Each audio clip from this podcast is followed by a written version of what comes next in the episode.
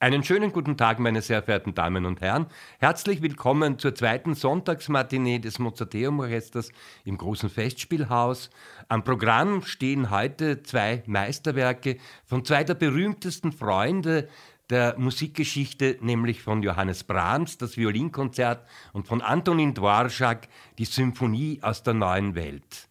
Große Romantik mit großer Melodie, interpretiert vom Mozarteum Orchester unter der Leitung seines Chefdirigenten Riccardo Minasi und mit der Geigerin Karen Gomio.